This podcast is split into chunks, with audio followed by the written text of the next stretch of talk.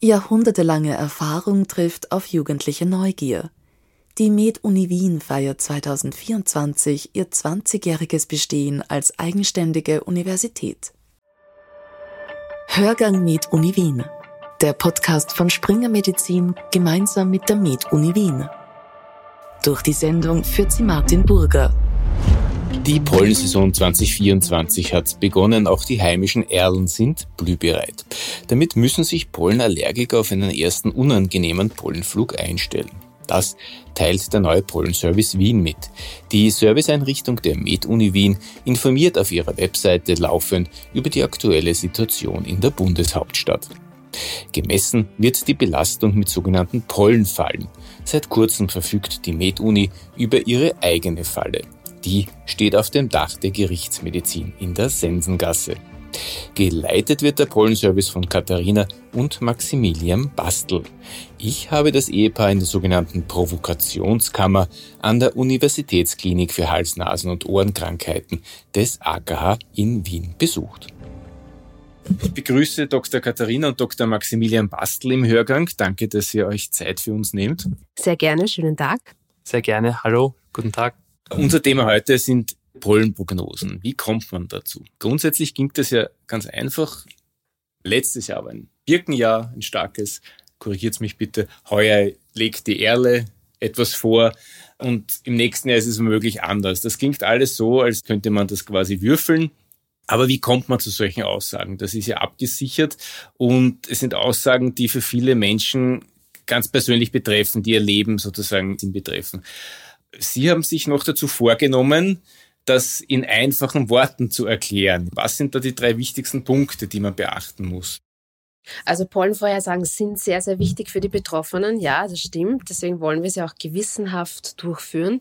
Unserer Meinung nach sind oft Missverständnisse aufgetreten in der Kommunikation, weil letztendlich ist auch das Wissenschaftskommunikation.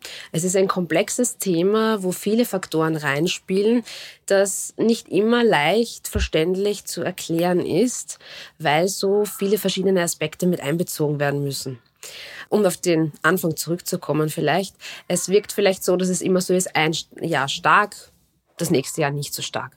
Das ist nicht immer so. Es gibt zwar schon solche Zyklen, die werden aber immer wieder durchbrochen.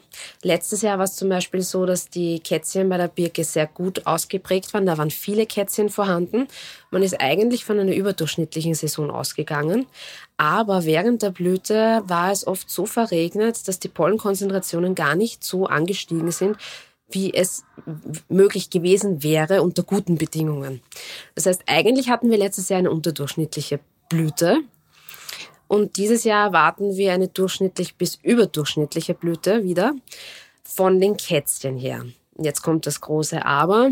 Man muss das immer während der Saison gut verfolgen. Deswegen ist es auch so wichtig, dass die Pollenvorhersagen aktuell sind, auch auf aktuellen Daten, sowohl Messungen, Phänologie, was auch immer man heranzieht, als auch für die Nutzer, die das lesen wollen. Auch die müssen laufend diese Vorhersagen wirklich anschauen, weil sich das eben durchaus rasch ändern kann. Was braucht eine gute Pollenvorhersage?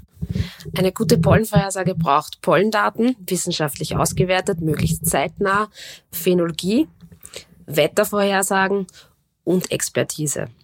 Das kann eben nicht jeder. Dazu braucht man ein gewisses Wissen und auch das Wetter darf man nicht vernachlässigen. Je besser die Wettervorhersage ist, desto besser wird natürlich auch die Pollenvorhersage. Zum Thema Pollenwetter, Pollenvorhersage gibt es private Anbieter. Wodurch unterscheidet ihr euch hier an der Universität? Wir haben den Luxus, dass wir eben an einer Universität angesiedelt sind, an der Med-Uni Wien. Und wir sind weder auf Sponsoren noch auf Werbung angewiesen. Und das schätzen wir sehr, weil eine vorurteilsfreie Bemessung der Situation könnte durchaus beeinträchtigt werden, wenn es da finanzielle Interessen gibt. Das ist eh klar. Es gibt ja diesen, diesen Karlauer, Prognosen sind schwierig, so, so, soweit sie die Zukunft betreffen. Das trifft hier eben aber auch zu, weil es sich eben unterm Jahr ändern kann. Ganz genau. Und da kommen wir auf die drei wichtigsten Zutaten äh, zu sprechen. Was braucht eine gute Pollenvorhersage? Pollendaten und die müssen wissenschaftlich erhoben sein, regelmäßig erhoben werden, ganz, ganz wichtig, weil nur wenn man gerade weiß, was, wie war es denn gestern, kann man umso sicherer sagen, wie wird denn heute, wie wird denn morgen, wie wird übermorgen. Die Phänologie, oft vernachlässigt, ist vielleicht eine alte Methode aus der Botanik, die ein bisschen aus der Zeit genommen zu sein scheint. Aber es gibt nichts, was sie ersetzen kann.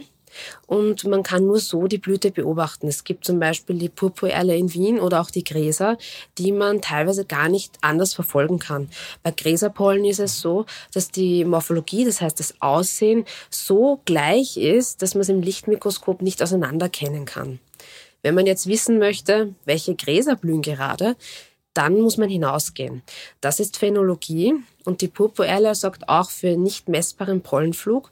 Auch da muss man hinausgehen und die Blüte beobachten. Das erfordert aber ein tiefes botanisches Verständnis, vor allem bei den Gräsern. Da gibt es selbst Botaniker, die davor zurückschrecken, Gräser auseinanderzukennen. Das heißt, das ist wirklich schwierig, das kann nicht jeder machen. Und man braucht natürlich auch seine eigenen Standorte. Man kann jetzt auch nicht nur in einen Park gehen, denn die Pflanzen blühen nicht alle gleichzeitig, sondern es gibt welche, die blühen zuerst, dann gibt es welche, die blühen während der Vollblüte und dann gegen Ende der Blüte. Das heißt, man muss auch mehrere Standorte abdecken, sonst verpasst man etwas. Wenn man euch zuhört, und ich höre euch sehr gern zu, dann könnte man fast meinen, ihr seid Botaniker, aber eure offizielle Bezeichnung ist Aerobiologe. Ist das eine alte Bezeichnung, eine veraltete oder, oder wie ist das zu verstehen? Also die Aerobiologie ist eigentlich ein Teilgebiet der Biologie und beschäftigt sich mit den Partikeln, die halt quasi in die Luft vertragen werden. Das sind nicht nur Pollen, das sind auch Pilzsporen, das können auch äh, teilweise andere Dinge sein, die in der Luft vorkommen, aber im Wesentlichen ist es eine, eine Berufsbezeichnung, die bei uns gar nicht so korrekt ist, weil es gibt kein Studium für Aerobiologie. Also diese Wissenschaft gibt es nicht zum Studieren, sondern wir kommen aus unterschiedlichen Feldern. Also ich zum Beispiel komme eigentlich aus den Erdwissenschaften. Ich komme aus der Paleo, Palynologie nennt sich das, das heißt vergangene Pollen. Ich habe mit fossilen Pollen gearbeitet und bin dann in meiner Karriere auf den rezenten, also den aktuellen Weg übergekommen, was wesentlich einfacher ist, weil ähm, fossil halt puncto Klimawandel hatten wir in vor einigen Millionen Jahren ganz, ganz andere Pflanzen und demnach ganz, ganz andere Pollen, die man heute zum Beispiel in Südostasien findet, hier in Europa. Das heißt, von, ähm, von meiner Warte aus ist es sogar, das Feld hat sich ein bisschen vereinfacht, weil die Pollen, die wir heute haben, sind, also die, die Pflanzentypen, die wir heute in, in Zentraleuropa haben, sind sehr einfach zum Bestimmen. Und äh, meine Frau kommt aus einer ganz anderen Richtung.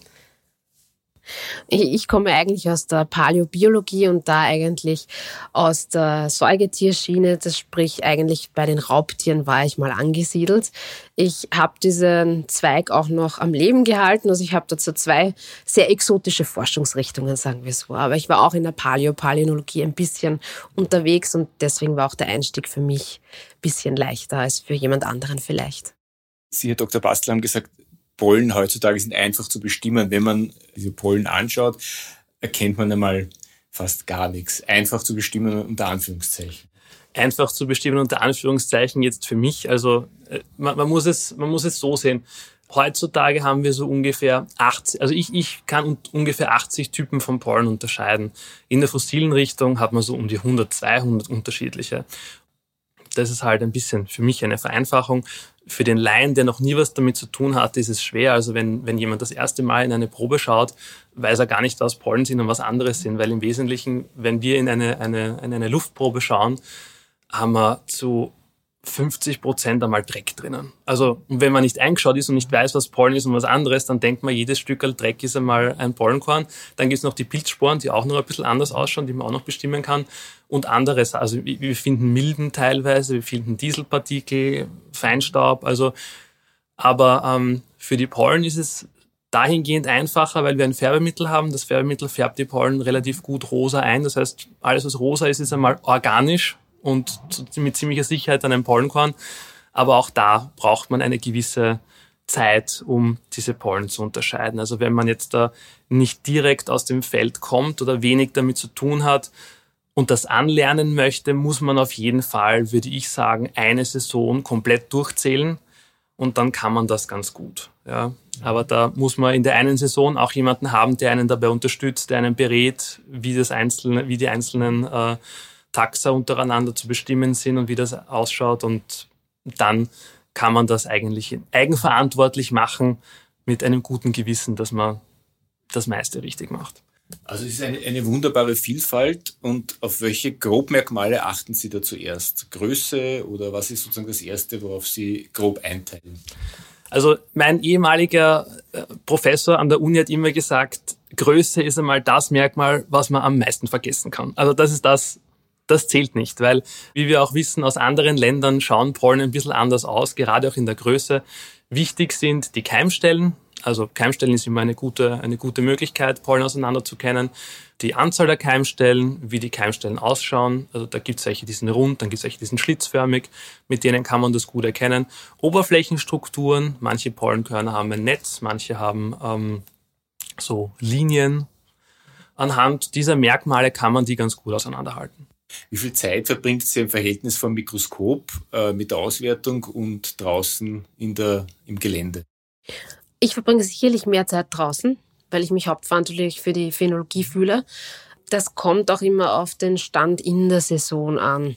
Im Frühling verbringt man, und das gilt jetzt auch für die Pollenauswertungen, mehr Zeit mit Phänologie und auch mit der Pollenauswertung, weil es einfach diverser ist. Da ist viel mehr unterwegs als zum Beispiel dann im Spätsommer oder im Herbst oder ganz am Beginn der Saison. Also für die ähm, Pollenauswertung ist es so, man, man sagt so im Schnitt für eine Pollenfalle und eine Woche zum Zählen ungefähr eine Stunde pro, pro Tag ist das, was man im Schnitt übers ganze Jahr rechnet. Natürlich, wie meine Frau gerade gesagt hat, im Frühling und im Frühsommer ist das wesentlich mehr, weil einfach viel, viel mehr unterwegs ist. Währenddessen, dass halt im Winter, Herbst oder auch jetzt, wo wir jetzt gerade im, im Frühfrühling sind, ein bisschen einfacher ist, weil halt nur noch, weil nur wenig unterschiedliche Arten ähm, zu verzeichnen sind. Damit sie überhaupt dazu in die Verlegenheit kommt, Pollen auszuwerten, zu bestimmen, müsste es einmal bekommen, einmal fangen. Das passiert eben in Pollenfallen. Ihr habt auf der Med-Uni Wien eine Pollenfalle. In einfachen Worten, wie funktioniert das? Also in ganz einfachen Worten ist eine Pollenfalle ein Staubsauger, kann man sich vorstellen. Ja, also so einfach ist natürlich nicht, aber man hat ein Gerät, das saugt Luft an. Das hängt am Strom, das saugt permanent Luft an. Äh, wir stellen unsere Pollenfallen auf 10 Liter pro Minute ein. Das entspricht ungefähr dem menschlichen Atemvolumen in Ruhe. Ähm, und innerhalb dieser Pollenfallen befindet sich eine, eine Trommel aus Aluminium und um diese Trommel herum ist ein Plastikband aufgespannt. Das ist beschichtet mit einem Kleb, also bei uns ist es mit Vaseline beschichtet, man kann das auch mit Silikonöl machen und diese Trommel wird mit einem ähm, Uhrwerk bewegt in einer gewissen Zeit. Und innerhalb von einer Woche ist dieses Band komplett bespielt. Das ist einmal rundherum gelaufen. Wir wechseln die Falle üblicherweise zweimal die Woche. Ganz einfach, dass wir zwei Datenpunkte haben. Wir machen es nicht nur einmal die Woche, sondern zweimal. Meistens so Montag und Donnerstag, wenn wir unsere Prognosen machen, wird auch gewechselt und ausgewertet, dass wir am aktuellen Stand der Saison sind. Und diese Trommel wird gewechselt dann, also sprich, eine, die, die, die Trommel, die im Gerät war, wird rausgenommen, die neue wird eingesetzt und die, die im Gerät war, wo die Pollen der letzten Tage drauf waren, die wird dann im Labor präpariert und unter dem Mikroskop ausgezählt. Das Auszählen wäre ja eigentlich ein klassischer Fall für eine künstliche Intelligenz. Wie weit seid ihr da und, und wie weit wagt ihr euch da vor in dieses Feld?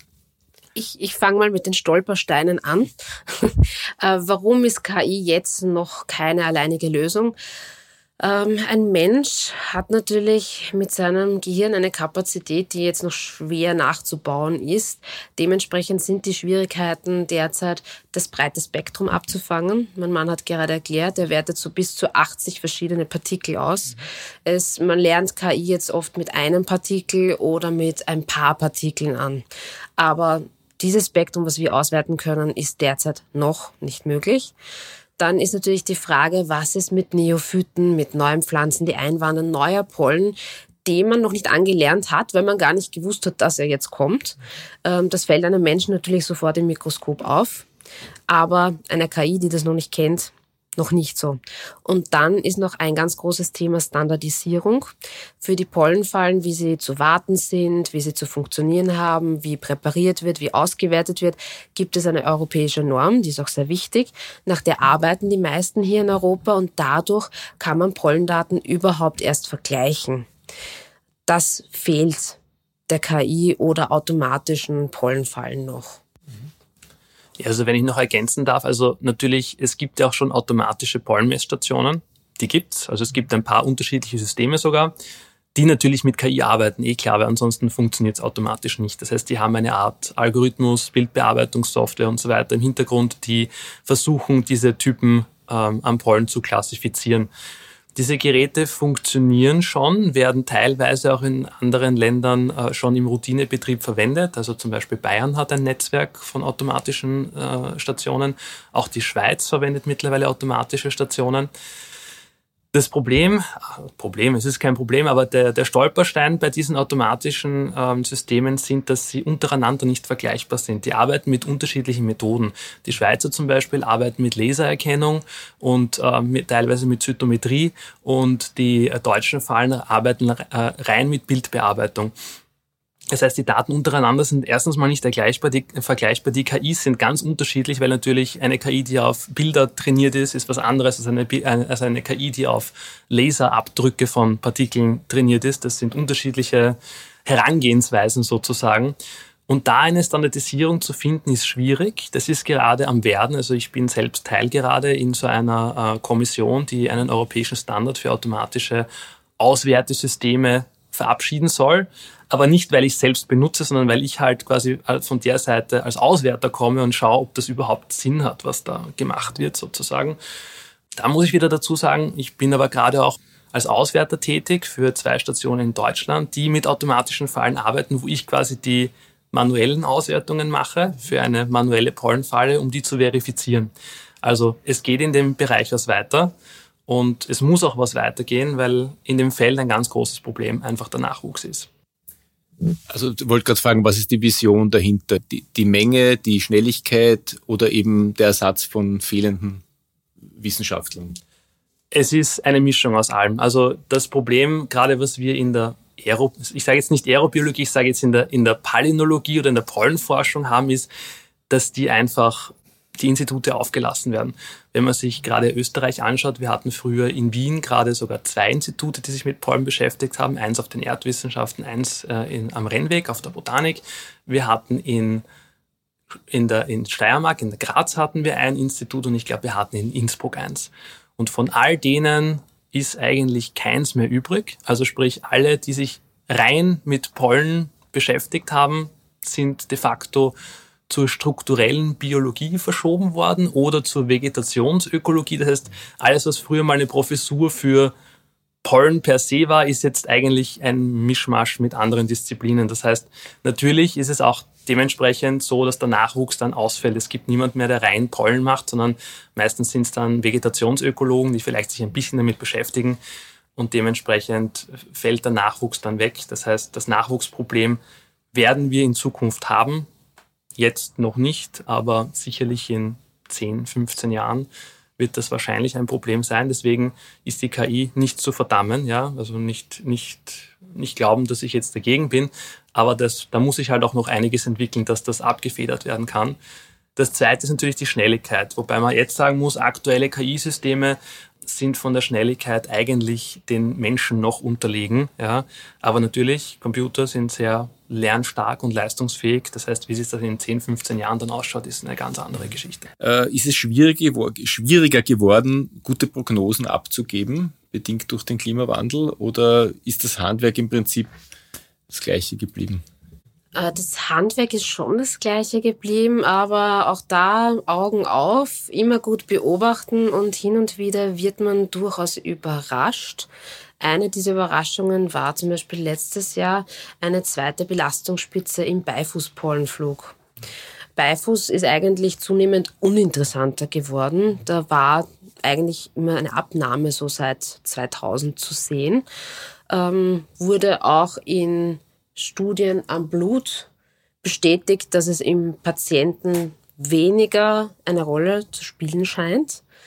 So, jetzt ist aber der Klimawandel hier. Die Herbste werden milder, es wird wärmer und wir haben neue Beifußarten, die sich jetzt hier wohler fühlen als zuvor und tatsächlich im September, Oktober zu ihrer Blüte kommen und vorher nie zu einer Blüte gekommen sind und damit natürlich für Pollenflug sorgen. Wir haben eine Studie aus Südtirol gesehen von Kollegen, die das schon beschrieben haben. Da gab es auch so einen Kipppunkt. Dort haben sich diese Beifußarten schon etabliert und sorgen regelmäßig für diese zweite Belastungsspitze. Wir haben die das erste Mal richtig deutlich letztes Jahr beobachtet und müssen davon ausgehen, dass, wenn es so weitergeht, die sich natürlich auch hier in Wien etablieren. Eine zweite Sache ist zum Beispiel jetzt gerade aktuell die Esche. Ja, wenn, man, wenn wir uns die, die betrachten. Wir haben jetzt schon erste wirklich merkbare Konzentrationen der Esche im Februar festgestellt, was, was wahnsinnig früh ist. Also wenn man sich denkt, die Esche blüht normalerweise im März, April, ja, ist das wirklich wahnsinnig früh. Das ist sicher aufgrund des, des warmen Februars äh, zuzuschreiben. Die Esche hat nur ein anderes Problem, weil die Esche ist ja vom sogenannten Eschensterben bedroht. Ja da eine Blüte vorherzusagen, ist mittlerweile wirklich, wirklich schwierig, weil ähm, man denkt jetzt, okay, gut, das Eschensterben, es gibt den Pilz, der zerstört die Eschen und die Eschen sterben auch. Ja? Also das, da braucht man gar nichts sagen, ist ein großes Problem in ganz Europa. Esche wurde lange Zeit als einer der Bäume behandelt, der uns über die Klimakrise bringt, weil er gut anpassungsfähig ist, weil er mit den Temperaturen gut zurechtkommt und alles war happy, bis halt in den 90er Jahren aus äh, Nordasien dieser Pilz eingeschleppt worden ist, der in Europa die Eschen da niederrafft, weil sie halt keine Resistenzen dagegen haben. Jetzt denkt man sich, na gut, das kann ja für die Allergie ja dann kein Problem sein, weil wenn die Eschen ja sterben und weg sind, dann wird es ja auch weniger Pollen in der Luft geben. Das ist aber falsch, weil nämlich wenn Eschen oder Bäume oder Pflanzen sterben, reagieren die darauf und zwar mit sogenannten Stressblüten. Die wollen die Art erhalten. Deswegen produzieren die noch mehr Pollen, weil Pollen ist ja quasi das männliche Erbgut der Pflanzen. Ja? Und da die Eschen windbestäubt sind, müssen die viel Pollen produzieren, damit Samen und Nachkommen quasi äh, produziert werden, um die Art zu erhalten. Und das ist ein ganz ein großes Problem in der Vorhersage für die Esche, weil man de facto nichts mehr sagen kann mittlerweile. Noch in den, in den 2015er, 16er Jahren, also sprich vor fünf bis zehn Jahren war es noch so, dass man eigentlich davon ausgehen konnte, dass nach einer Stressblüte eine, eine schwächere Blüte kommt. In den letzten Jahren haben wir gesehen, wir hatten letztes Jahr eine Stressblüte, wir hatten vorletztes Jahr eine Stressblüte, wir hatten das Jahr davor eine halbwegs normale Blüte und die letzte schwache Blüte war vor vier Jahren. Also da kann man schlecht jetzt was sagen momentan, wie da die Saison ausschauen wird. Wenn so ein wichtiger Bestandsbaum wie die Esche ausfällt, wird er ersetzt allalong durch einen meistens ein Zuzügler, die sich oft in den, in den Auwäldern etablieren. Das heißt, man hat dann noch eine Unbekannte im Hintergrund. Ja, durchaus, wobei tatsächlich in Europa es ein, ein großes Bestreben ist, die Esche zu retten. Also da gibt es wirklich Projekte, die resistente Bäume suchen, weil es gibt auch in Europa resistente Bäume, um die quasi weiter zu züchten. Man darf nicht vergessen, die Esche ist doch ein wirtschaftlich stark genutzter Baum, weil das Holz sehr viel und sehr gern verwendet wird, auch, auch für Möbeln. Und deswegen wird versucht, diesen Baum in, also wird von vielen Seiten, vielen Ländern versucht, die gibt's viele Projekte, die sich damit beschäftigen, die Esche quasi vor diesem Pilz unter Anführungszeichen zu retten. Das wird mit der Wissenschaft wahrscheinlich sogar möglich sein. Also mit der Hilfe des Menschen könnte das sogar gelingen. Man muss schauen, wie das in Zukunft wird. Also. Vielen Dank für eure Zeit und dass ich da sein durfte. Sehr gerne. Gerne. Vielen Dank für das Interview. Das war der Hörgang Med Uni Wien. Der Podcast von Springer Medizin gemeinsam mit der Med Uni Wien.